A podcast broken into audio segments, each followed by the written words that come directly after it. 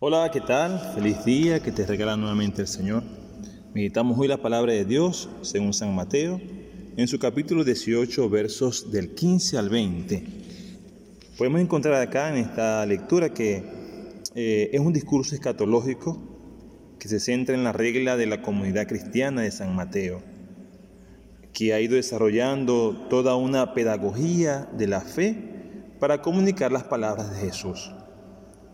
Las etapas de esta experiencia son tres, que las podemos ver bien marcadas en el Evangelio que podemos leer.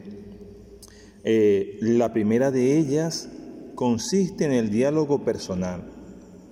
Los hombres no pueden renunciar al conocimiento y solo lo obtendrán a través de la calidad de la palabra cercana, comprensiva y limpia.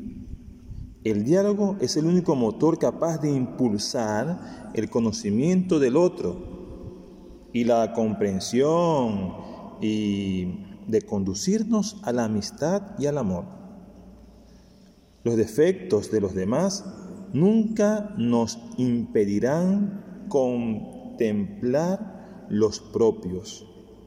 De lo contrario, nos moveríamos en el fariseísmo más genuino y en hipocresía más petulante.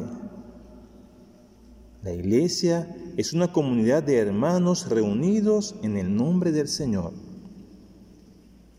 Eh, la segunda etapa de esta experiencia de fe desarrolla la relación con dos o tres testigos para contemplar la manera más objetiva la incidencia de la maldad y su repercusión en la comunidad cristiana.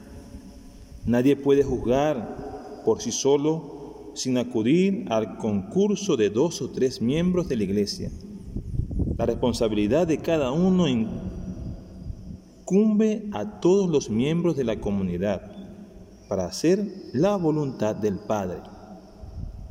Es lo que hemos leído que hay que buscarse dos testigos o tres testigos para poder preguntarle, para poder dialogar. Y la tercera etapa en esta experiencia deriva en la consulta a la iglesia como comunidad responsable de la fe de sus hermanos.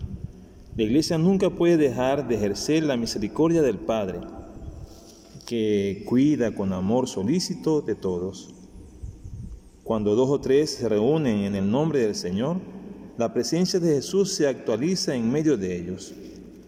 La presencia de Jesús en medio de los suyos comporta el perdón y la reconciliación, la corrección en la fraternidad, la alegría del encuentro y el gozo del amor.